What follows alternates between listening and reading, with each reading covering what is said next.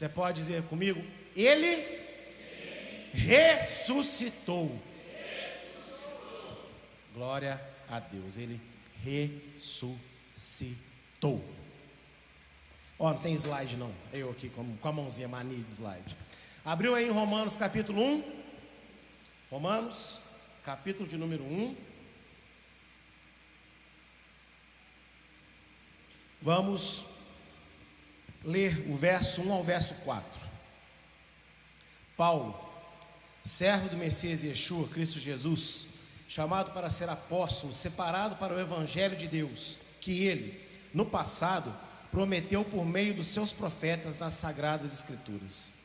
Este evangelho que diz respeito ao seu filho, o qual, segundo a carne, veio da descendência de Davi, foi designado filho de Deus com poder, segundo o espírito de santidade, pela ressurreição dos mortos, a saber, Yeshua Messias, nosso Senhor. Você olha assim, parece uma saudação simples de carta, né? Mas tem muita profundidade nessa saudação aqui de Paulo, viu? Quem estuda comigo a escola de restauração, as cartas de Paulo, você vai perceber que nenhuma saudação que ele dava era por acaso. Tudo que ele falava era de caso muito bem pensado, tudo muito bem conectado. E olha, o evangelho, o que, que é evangelho? A primeira citação da palavra evangelho você vai ter em Isaías 40, verso 9 tá? É em Isaías 40, verso 9, que vai aparecer a primeira vez a palavra evangelho. Evangelho não é coisa do Novo Testamento, não. O Novo Testamento é o cumprimento do evangelho, viu? A palavra evangelho vai em hebraico bet sorá. Fala com bet. Tem um T quase assim, ó, pequenininho assim. Fala bet. Bet sorá. É isso, bet sorá. A palavra bet sorá significa boas novas. Uma boa notícia, literalmente. E o Evangelho, essa boa nova, era uma novidade para as nações pelas quais os apóstolos estavam sendo enviados para pregar. Olha, olha para mim, preste atenção. Em Israel, os judeus da época de Yeshua esperavam pelo Evangelho. Por quê? Porque é o povo de Deus. É o povo que Deus constituiu, é o povo que Deus deu sacerdócio, é o povo que Deus deu profetas, é o povo que Deus deu escritura sagrada. Então, o povo de Israel, naquela época, e os que não aceitaram Yeshua como Salvador até hoje, esperam o Evangelho. Estão entendendo isso? E quando, quando você fala assim, ah, o judeu não crê no Evangelho. Não, ele crê no Evangelho. Só que ele não acredita que Jesus foi o Cristo e que o evangelho que nós pregamos hoje é o evangelho que eles estão esperando. E aí são várias as razões para isso que eu não vou me atentar aqui nessa noite para isso. Então, naquela época, todo o mundo, todo o mundo, ninguém sabia quem era Deus. O Deus da Bíblia, só Israel sabia. Por isso que Yeshua foi primeiro para Israel, porque eles esperavam, ansiavam, desejavam salvação, desejavam evangelho. Agora, quando ele fez a obra em Israel, o que, que ele fez? Agora é a hora de ir pelas nações, porque agora eu quero salvar pessoas do mundo todo. E esse evangelho era novidade para o mundo, novidade. E aí, você já parou para pensar por que, que os enviados, né? Apóstolo, não sei se você sabe, vem do hebraico shaliar. E nada mais significa do que enviado. O apóstolo é aquele que é enviado. Por isso que tem alguns apóstolos que eu não entendo como é que pode ser apóstolo, porque não vai em lugar nenhum, então que enviado é esse? Né? Estranho. Mas enfim. Então perceba. Quando o apóstolo ia, ele chegava, vamos supor que eu sou um apóstolo aqui nessa noite, amém? E cada um aqui representa um país do mundo. Aí eu chego aqui, não, melhor, vamos supor que eu, chego num país, vocês estão, o povo de um país aí, vocês estão na praça aí, comendo churrasquinho, sei lá. E eu chego aqui, olha, aceitem Jesus para ir para o céu. Todo mundo olhar assim, quem que é Jesus? O que, que é céu? Como assim? Ah, porque todos são pecadores. Eles iam perguntar, o que, que é pecado? Porque não existia essa concepção de pecado que a Bíblia apresenta nas nações do mundo.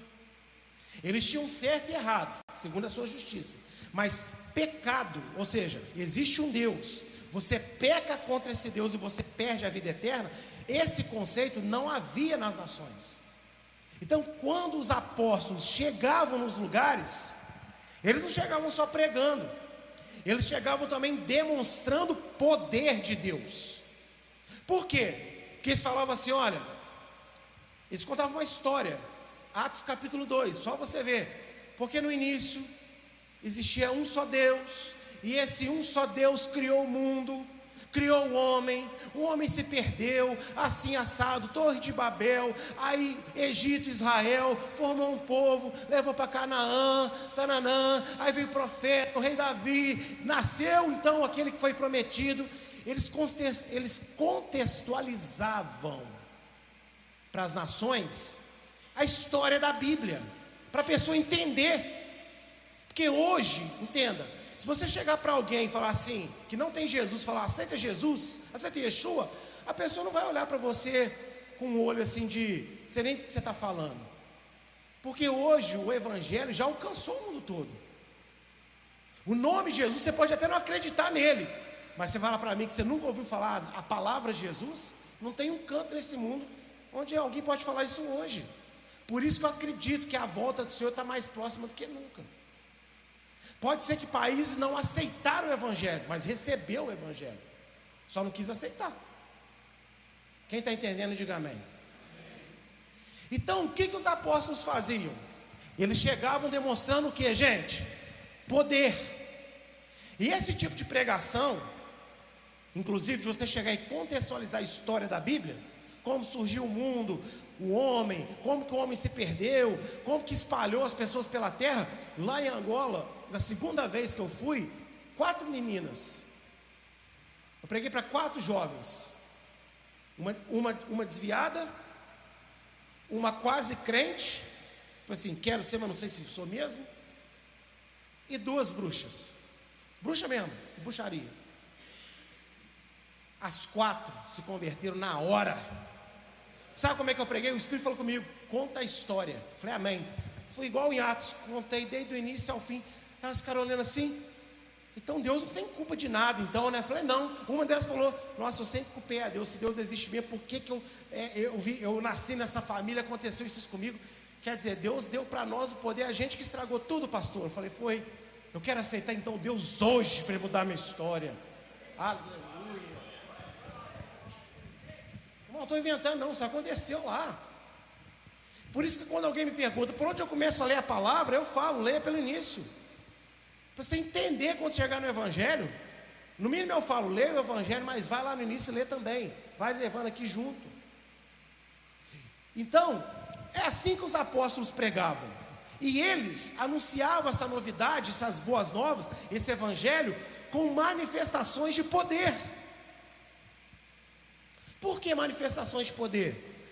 Porque muita gente, desde sempre, promete uma divindade, promete relacionamento com algo espiritual, com um Deus que é verdadeiro. E sabe como é que o nosso Deus supera qualquer outro falso Deus? Primeiro, porque ele é verdadeiro, os outros não. Mas principalmente porque quando Deus nos traz para a presença dele, não é pela pregação de um microfone, não, é pelo poder que Ele usa nas nossas vidas, seja pela pregação, seja pela música que a gente ouviu, seja por qualquer outra coisa que Ele quer usar. Ele prova para nós que Ele existe, Ele age com poder na nossa vida. Tem pessoas que experimentaram coisas grandiosas, a cura, a ressurreição de alguém, voltou a enxergar, voltou a falar, enfim, recebeu um trabalho. E tem pessoas, às vezes, que recebeu um abraço, mas naquele abraço que ela recebeu naquele dia era de uma pessoa de Deus. E ela conseguiu botar para fora angústias que talvez ela nunca conseguiu botar. Então Deus ele age com o poder dele para cada um conforme cada um vai ser tocado. Diga comigo, amém. E Deus usava os apóstolos para mostrar que o Evangelho não são só palavras bonitas, é poder de Deus para transformar vidas. Por isso eu já quero dizer para você nessa noite, Daqui a 50 dias, não, menos de 50 dias, porque quarta-feira foi o primeiro dia. Mas aproximadamente 47, 46 dias, vai ser Pentecostes. E esse ano eu quero fazer uma separação assim, como nunca foi feito nessa igreja, para a gente chegar em Pentecostes voando. Sabe por quê? Porque quem quer, quem deseja ver a sua igreja crescer, quem deseja ver essa igreja, o sonho cumprido, temos um templo lá no centro da cidade também. Então nós precisamos de pessoas para encher esse templo. Se a gente só chegar falando bonito do Evangelho, não vai ter diferença para nenhuma outra religião. Então nós temos que chegar falando bem, mas chegando também orando com o poder de Deus. Ações do Espírito Santo. E, como eu sempre falo, a maioria de vocês está aqui por isso. Pode ser que um ou outro não tenha tido uma experiência sobrenatural dessa maneira. Pode até ser. Mas a maioria aqui tem experiências sobrenaturais nessa casa. Ou eu estou mentindo? Quem já tem experiência sobrenatural desde chegou aqui, dá um glória a Deus. Porque o evangelho não pode ser só palavras, tem que ser poder de Deus. Senão vira psicologia. E nada contra o psicólogo, tá? Nada contra. Mas se eu tenho Deus, que é o dono de tudo, me conhece melhor do que qualquer um, até melhor do que eu mesmo, e Ele não vai me cobrar nada para falar com Ele, para que, que eu vou gastar dinheiro em sessões? Faz igual a Rafa. É, não, cadê a Rafa? Ela nem está aí, né? É, a Rafa está me ouvindo lá. Faz igual a Rafa, falou comigo aqui. Médico mandou no psicólogo, falei que eu já marquei consulta com ele, comigo. Irmãos, a palavra de Deus cura, liberta. Você só precisa de acreditar nisso. Você precisa de tomar posse. Você paga lá a consulta, você fica, você fica lá uma hora falando, falando, falando, ouvindo, ouvindo, ouvindo. Aí a pessoa dá uma palavrinha, você, nossa, parece que mudou a sua vida. Você chega para um homem de Deus, mulher de Deus que conhece a palavra, te dar também uma palavra, duas, três palavras, todo dia uma palavra. E por que, que não muda a sua vida? Porque você não agarra aquilo para viver. No dia que você agarrar a palavra de Deus, vindo de alguém de Deus, com verdade para a sua vida, você vai ver o estrago que vai fazer no inferno aquilo que a pessoa te deu. E foi glória para Deus aquilo. Amém? E aí, esse início de carta, Paulo está falando então para uma comunidade que recebeu o evangelho, que não sabia do evangelho, que era Roma. E ele fala aqui algumas coisas interessantes, mas o mais interessante que ele fala aqui, de tudo, né, é ressuscitado entre os mortos, no verso 4. Que Yeshua foi ressuscitado entre os mortos. E olha, pensa, os apóstolos chegavam e falavam de um homem que morreu, mas ficou morto. Ele o quê? Por isso que tinha que ter poder na pregação deles. Porque senão você pensa, eu chego para vocês aqui, imagina que vocês não conhecem Jesus, tá? Eu distribuí panfletos, venham ouvir uma novidade de vida. E todo mundo muito curioso. Veio, vocês estão aqui hoje. Vocês nunca ouviram falar de Jesus, de evangelho, de nada. Eu chego falando para vocês que existe um só Deus. Eu chego nesse ponto agora, olha. Inclusive o Filho de Deus se fez homem, morreu, mas ressuscitou. A maioria aqui ia falar assim: ah, quer? Fez o quê? Ressuscitou, está vivo. Cadê ele? céu. Ah, aí é fácil, né? Ressuscitou e está lá no céu. É ou não é, gente? Tem muita gente aqui que age desse jeito. Antes que as pessoas agissem assim, o que, que acontecia? Uma cura, uma libertação, um quebrantamento. As coisas que só Deus pode fazer. Entende? Então, quando chegavam falando de um homem que morreu, mas ressuscitou, não chegavam só falando, chegavam demonstrando poder. Por isso que você que é crente, ah, eu não sou pastor, mas você é crente, você não pode ter medo de orar por uma pessoa que precisa de Deus. Você conhece a pessoa, a pessoa está com a vida toda errada, e ela está assim, ah, eu estou tão tribulado hoje, posso fazer uma oração por você? Amado, sabe o que você não faz? Que você tem medo. Ah, mas e se Deus não curar aqui? Não é você que cura, não é você que resolve, é Ele que faz. Então você ora e larga na mão dele. Falei, Senhor, a ordem é ir pregar, viu? O Senhor mandou pregar, e o Senhor falou que quem crê no Senhor, coisas maiores do que o Senhor fez vai acontecer. Então eu vou aqui orar. O resultado é com o Senhor. Ora e entrega. Fale comigo, ora. Faz com a mãozinha igual eu, assim, ora. Entrega.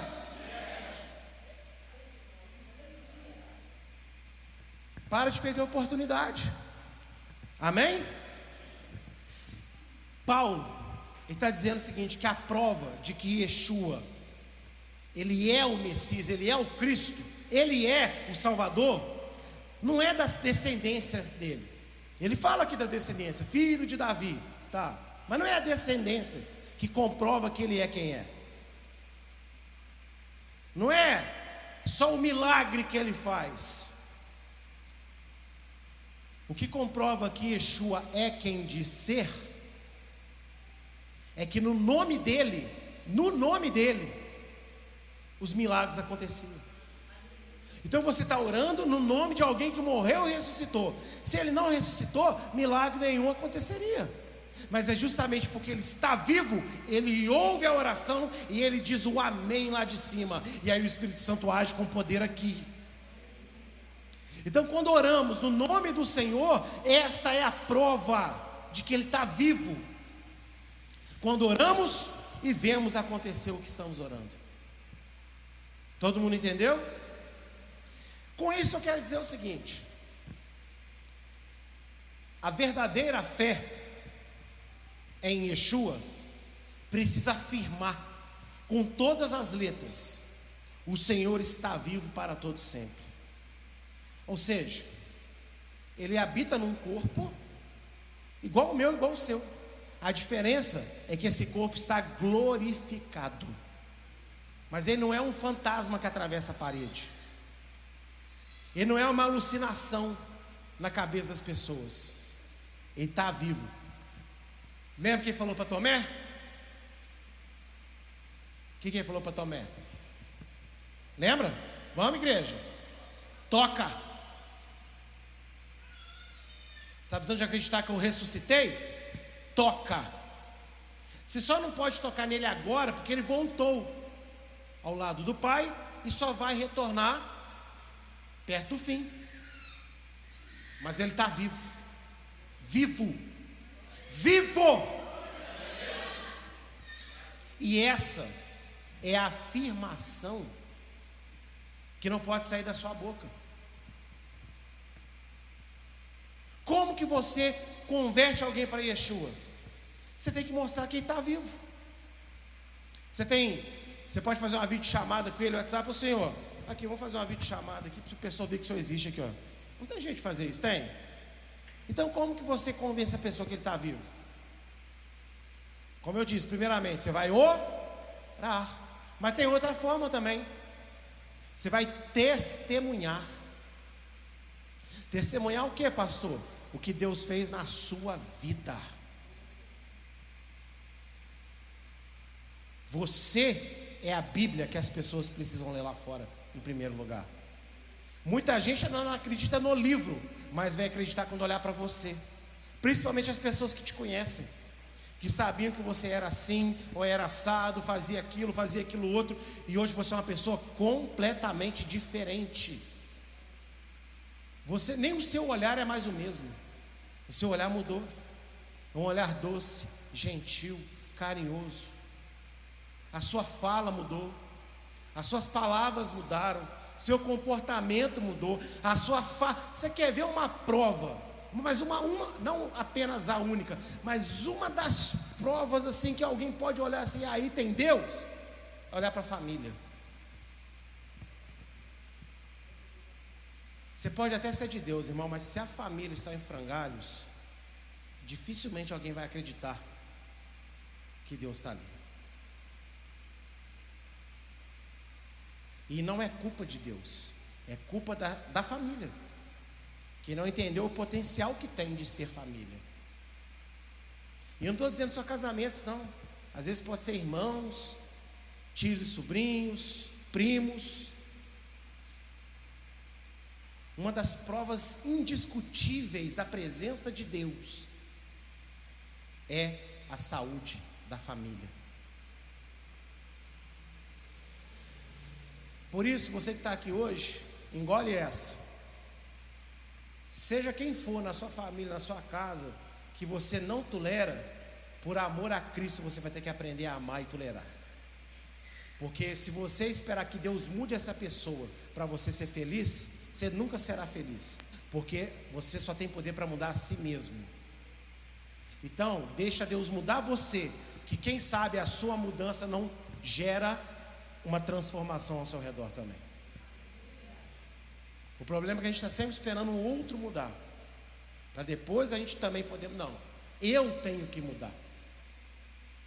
Eu não posso mudar esperando vocês. Eu tenho que mudar e a minha mudança motivar vocês.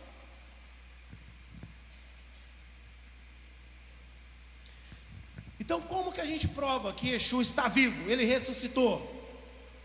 Orando, dando testemunho, mostrando a nossa família, mostrando a nossa igreja. Gente, a igreja é perfeita? Existe igreja perfeita? Não. Mas você sabe por que, que você vê tantos problemas na igreja? Pergunta para mim por quê. Você está nela, ué. Se você não tivesse aqui, você não estava vendo problema. Você estaria vendo problema em outra. Pastor, você está dizendo que o problema sou eu? Não, não estou dizendo que o problema é você. Eu estou dizendo que você tem que olhar mais para Yeshua do que para o problema que você fica ficcionado às vezes. Porque o seu irmãozinho está do seu lado, a sua irmãzinha está do seu lado, igual você, tem inúmeros problemas os quais você não conhece, não sabe. Mas quando você está sofrendo o seu, você acha que ninguém te entende. Você acha que ninguém se preocupa com você. Muitas dessas pessoas falam, ah, ninguém se preocupa comigo. Foi, foi, a última vez que você procurou. O irmão daqui procurou o irmão de lá. O irmão de lá procurou o irmão do meio. O irmão do meio procurou o irmão da outra ponta. Então, se a gente for por esse caminho, alguém se salva? Ninguém se salva.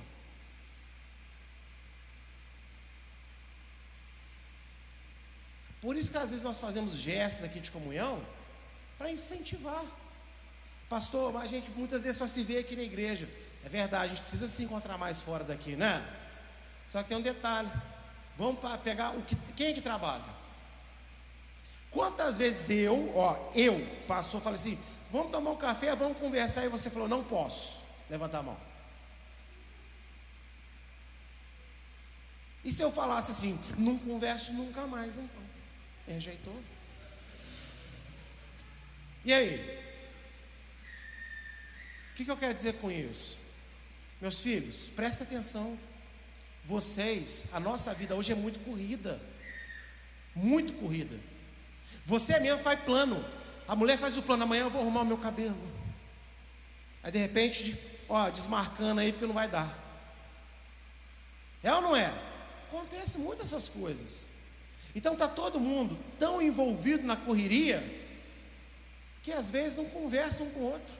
Não é porque não ama, não não é porque não se importa, não é porque não se preocupa, é porque a nossa sociedade de hoje está muito centralizada na correria e na selfie. O celular é seu melhor amigo. É ou não é? Claro que é. Se você falar para mim que você gosta de estar comigo, mas você vai e senta comigo, mas você não tira o rolo celular, para que, que você me chamou? Você podia fazer isso de casa mesmo. Que eu nem ia saber que você está com o celular com outras pessoas. Achar que você está conversando só comigo. Mas entende, gente? Essa é a vida que as pessoas estão levando. Então vamos olhar menos para o problema e olhar mais para a solução. E ele não vem só para resolver a minha vida, ele vem para resolver a nossa vida. Ainda que uma igreja tenha problemas, e tem, todas têm, aqui tem. Eu te garanto, não existe melhor lugar do que a casa do Senhor. Aqui, você volta às vezes angustiado para casa porque você é bobo. Que isso, pastor? Você está ofendendo a gente? Tô. Porque Paulo ele fala lá em 1 Coríntios: a minha ofensa, quem sabe, gera salvação em vocês. Então deixa eu falar aqui: usou porque acha que o homem não chora. choro. Só homem.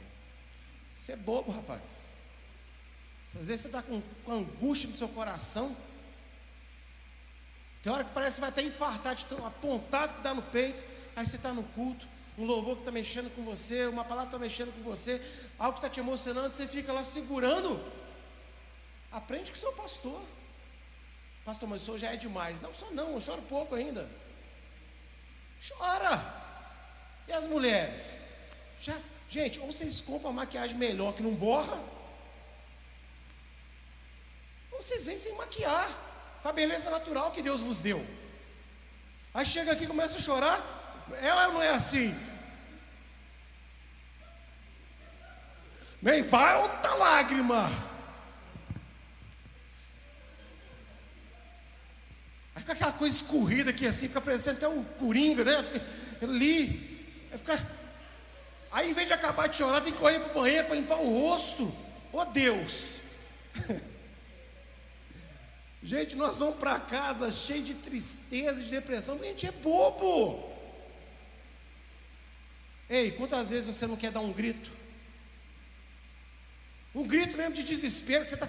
Quem é que já chegou a um ponto de dar vontade de gritar, só gritar? Sim ou não? Quem já sentiu isso? Aí você tem a ideia brilhante, já sei.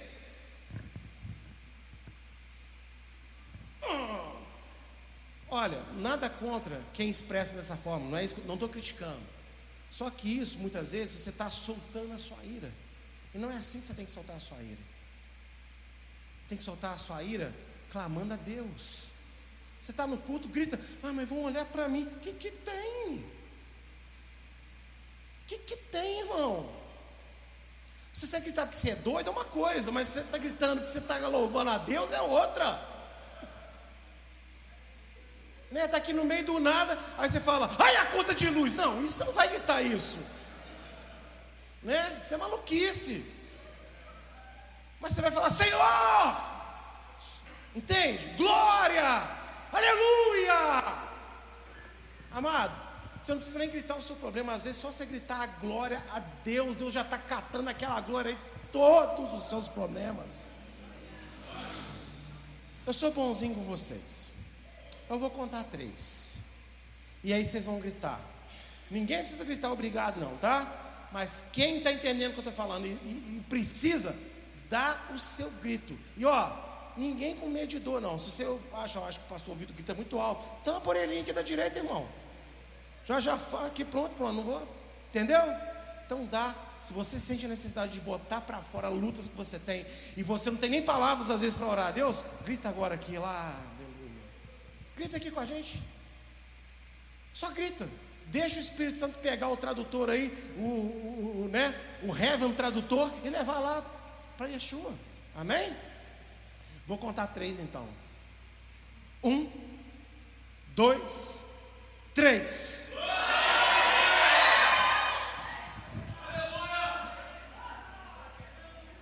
É isso. É isso.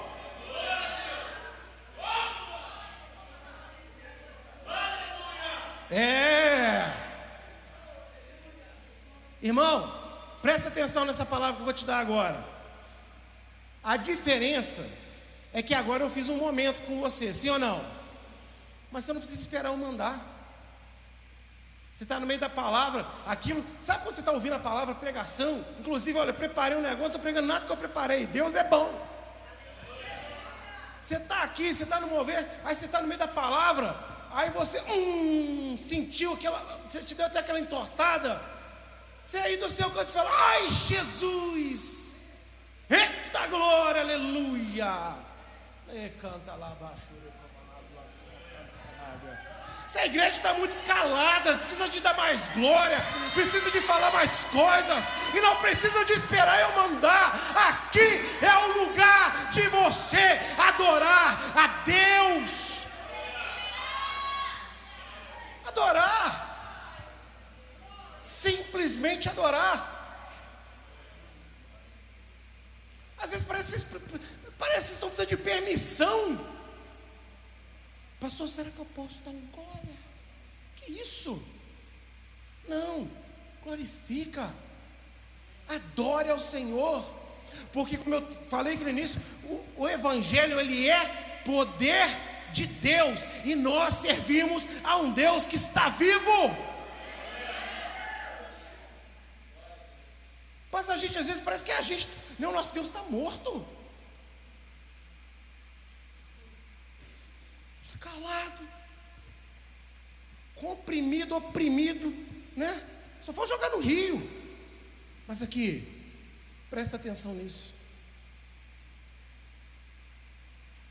Em Cristo Jesus, essas correntes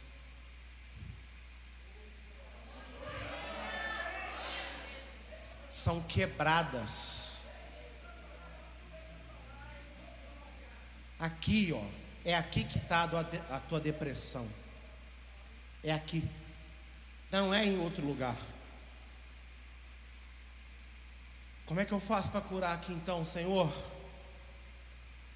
Já sei. Soltar um som. Porque dele, por ele, para ele são todas as coisas. É quem disse que não dá para fazer um barulho? Agora você para.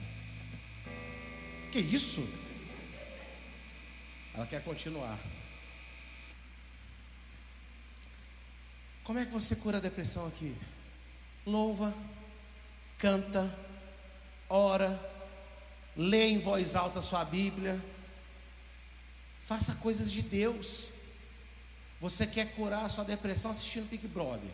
Você quer curar sua depressão assistindo a novela das oito. Você quer curar sua depressão assistindo o filme lá dos assassinos. Você nunca vai curar, porque são cheios de depressão nessas coisas. Você vai só aumentar o mal que está dentro de você. Mas faça as coisas de Deus, que Deus vai se encarregar de achar exatamente onde está aquele neurônio problemático. Falou, peraí, você que está, ah, você que está aí, não. Para. Dá sossego para ele, dá sossego para ela. Porque nós precisamos viver o poder de Deus, gente. Por quê? Porque ele ressuscitou. Ele está vivo.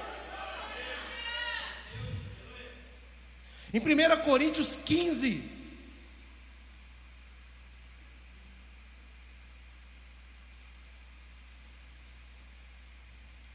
Olha só o que diz, texto que eu tenho né, tentado fazer conhecido aqui na igreja. 1 Coríntios 15.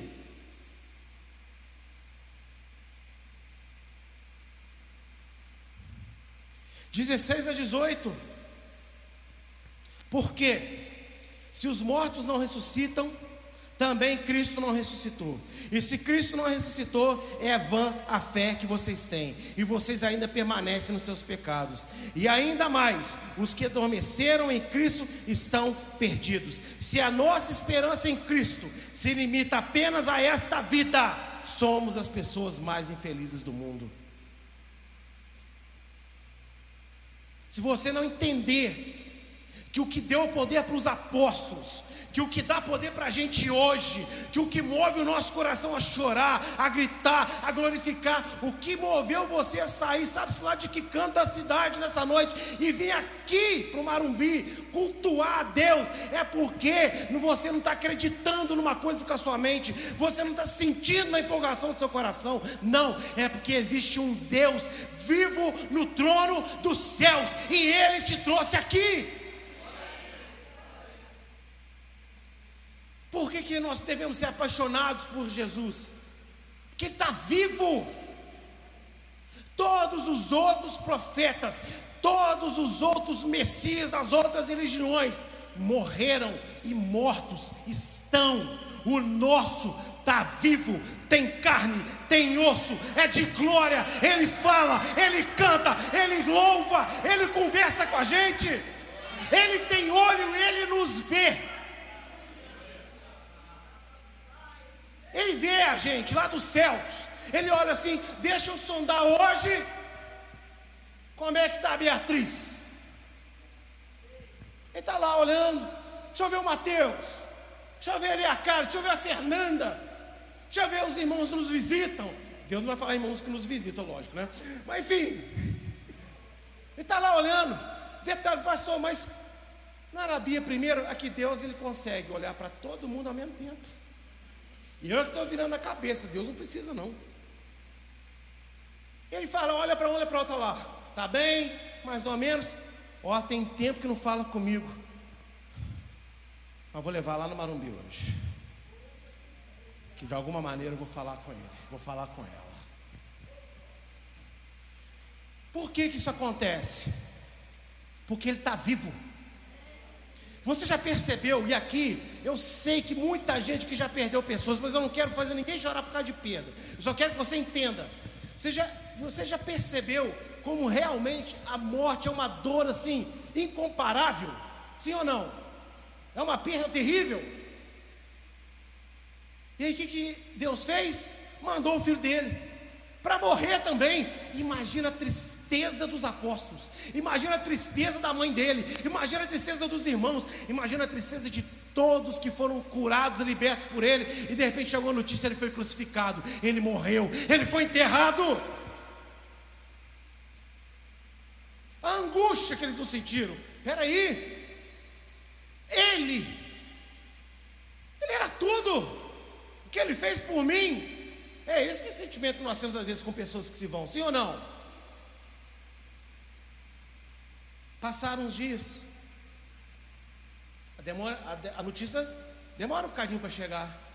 Aí você imagina, aquele que um dia foi leproso andando pelas ruas lá de Jerusalém. Não sou leproso mais, Jesus me curou. Aí alguém para ele, aqui, Jesus morreu. Ele, quê? Jesus morreu? Será que ele pensou que ia ficar leproso de novo? Os medos, né, que vem nas pessoas. Aí ele foi, né? Continuou cantando na vida dele. Jesus morreu. Jesus me curou. No meio da caminhada, alguém cruza com ele de novo, sorrindo. O que foi? Ele ressuscitou. O quê? Ele ressuscitou. Ele ressuscitou. Ele está vivo. Ele subiu aos céus. Pastor Vitor, você vai chegar na sua padaria amanhã? Você vai chegar lá dentro daquele lugar lá? Tá entendendo? Eu não sei qual das luzes você vai estar, se vai estar nas duas, não interessa. Você entra lá, abre a porta, faz a sua oraçãozinha lá que você faz, mas depois você chega e fala assim: Ele ressuscitou. Pão, ele ressuscitou. Você chega em casa hoje e fala: Ele ressuscitou. Pastor, estou com um problema com, com o marido, com a mulher. Espera ele dormir. Espera ela dormir. Taca a mão no óleo assim, de levinho. Não enche a mão, porque senão vai afogar ele com óleo. Pega um cadinho. Espera dormir. Está roncando. Ele ressuscitou. Está entendendo o mistério aí, sim ou não? Porque a gente só está aqui hoje, amigo, não é porque ele morreu na cruz, não. Porque morrer na cruz, muitos morreram também, dois morreram com ele naquele dia. Nós estamos aqui porque ele morreu na cruz, mas ele não ficou dentro do sepulcro, ele ressuscitou.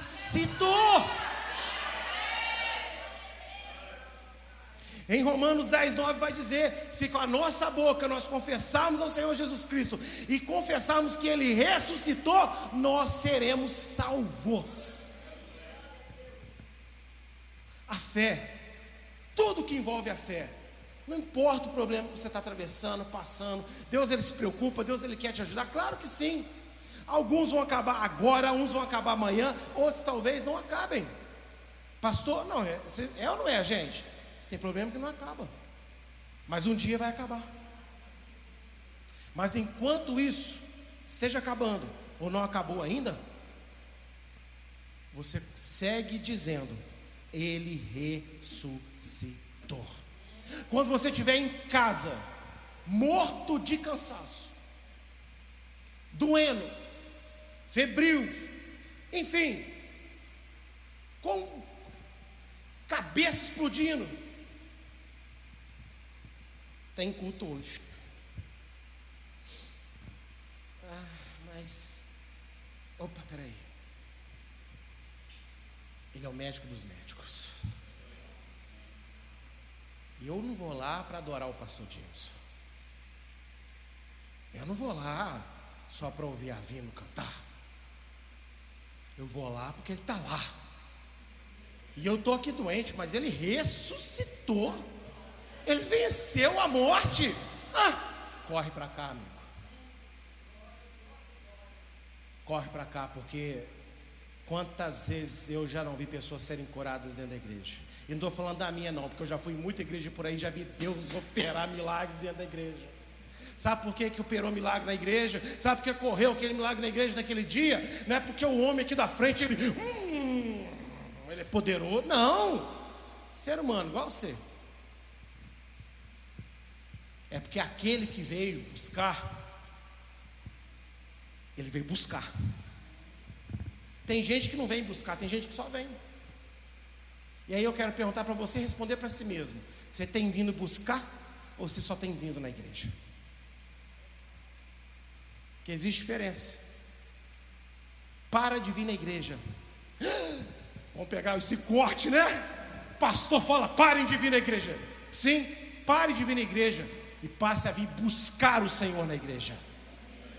Porque quando você vier buscar, não vai ser igual. Seu culto não vai ser igual. Seu casamento não vai ser igual. Seus sentimentos não serão iguais. Nem e para muitos nem a saúde será igual.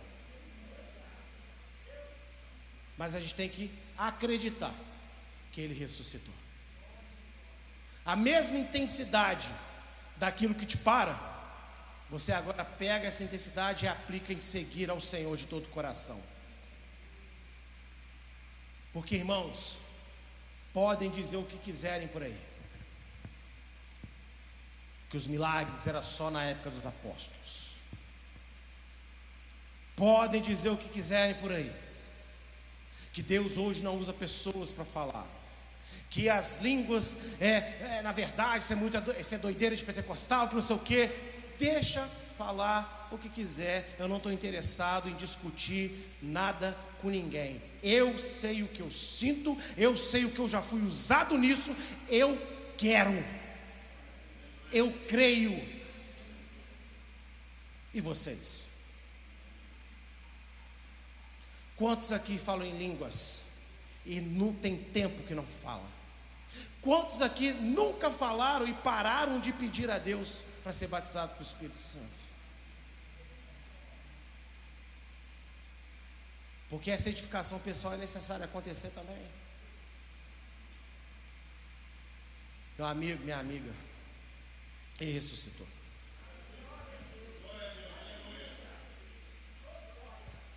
Sabe por que, que eu não coloco cadeiras aqui na frente? Com todo respeito a qualquer ministério que coloca, eu não estou fazendo uma crítica, não, isso é um pensamento meu. Desde quando eu me converti, eu pensava assim, e quando Deus me colocou à frente do ministério, eu executei meu pensamento. Falei, eu não quero ficar aqui à frente para ninguém me ver e ser honrado. Eu quero honrar aquele que está sentado aqui. Então por isso que cadeira de honra aqui só a de Deus. No máximo meu banquinho, quando a coluna dava problema, porque não vai dar mais, em nome de Yeshua. Mas nós estamos aqui porque Ele ressuscitou. Ele não está morto, Ele está vivo. A gente não pode viver como se ele estivesse morto. E olha, vê se você concorda comigo. O remédio mais vendido não é o mais barato. Sabia disso? Vocês acham que o remédio que mais vende é o remédio mais barato? Não. O remédio que mais se vende é aquele que se mostra eficaz no maior número de pessoas possível. Se você compra um remédio baratinho, mas alguém falou, ah, esse aqui é um pouco mais caro, mas resolve, eu tomei, fulano tomou, ciclano, fulano, deu certo. Você vai lá e compra. Sim ou não? Pois é. O Filho de Deus Ele é o remédio que funciona sempre. Eu já experimentei, deu certo. Para quem que Jesus já deu certo aqui? Só que você não precisa comprar. Ele é de graça. De graça pela graça. Você só precisa de usar. Todo dia você tem um frasco do remédio em casa. Não está na prateleira. Não está numa gaveta esquecida de cueca no guarda-roupa ou calcinha, sei lá, né? Não. Sabe onde que está esse remedinho? No seu coração.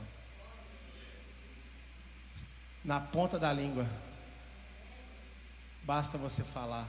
Pastor, estou sem voz para falar. Então pensa, porque ele sonda pensamento também. Esse remédio está em nós. Em nós. Páscoa é dia de falar de ressurreição. E olha, caminhando já para o fim, pensa aí agora em todas as coisas que tem te vencido, todo tipo de pensamento, todo tipo de atitude, todo tipo de às vezes relacionamento, falta de dinheiro, excesso de dinheiro. Para muita gente o excesso de dinheiro é complicado.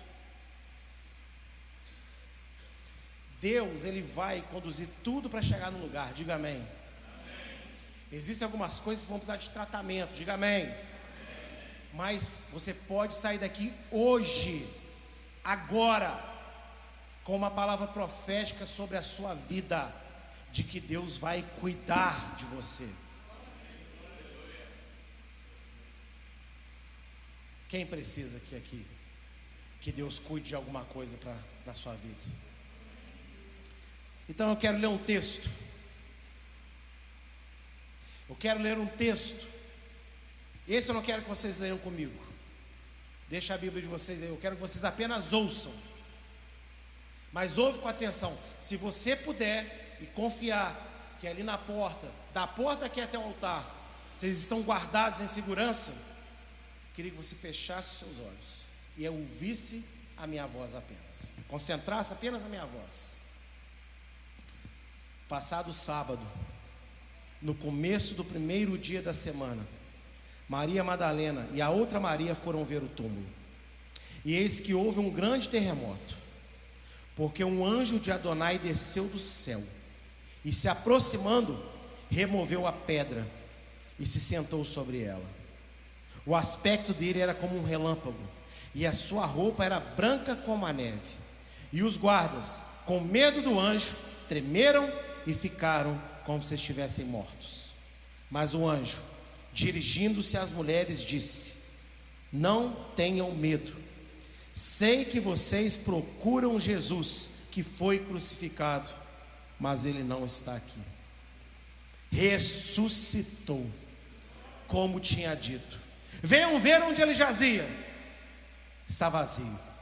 Agora vão depressa e digam aos discípulos que ele ressuscitou dos mortos. Olha para mim.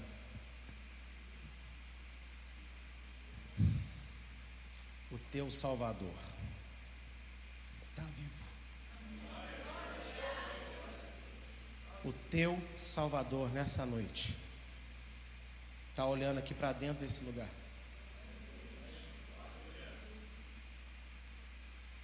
Ele está me conhecendo nessa noite. O que eu preciso, tanto aquilo que eu sei daquilo e das coisas que eu não sei que eu preciso. Ele está passando ali pelo Lucas, está passeando aqui com um olhar, ó, cada fileira. E não tem nada que ele não está vendo. Até aquilo que você não está pensando agora, mas que é um problema na sua vida, ele está conhecendo nessa hora. E a palavra que ele tem para mim e para você é a mesma e é poderosa, e é a seguinte: Eu ressuscitei.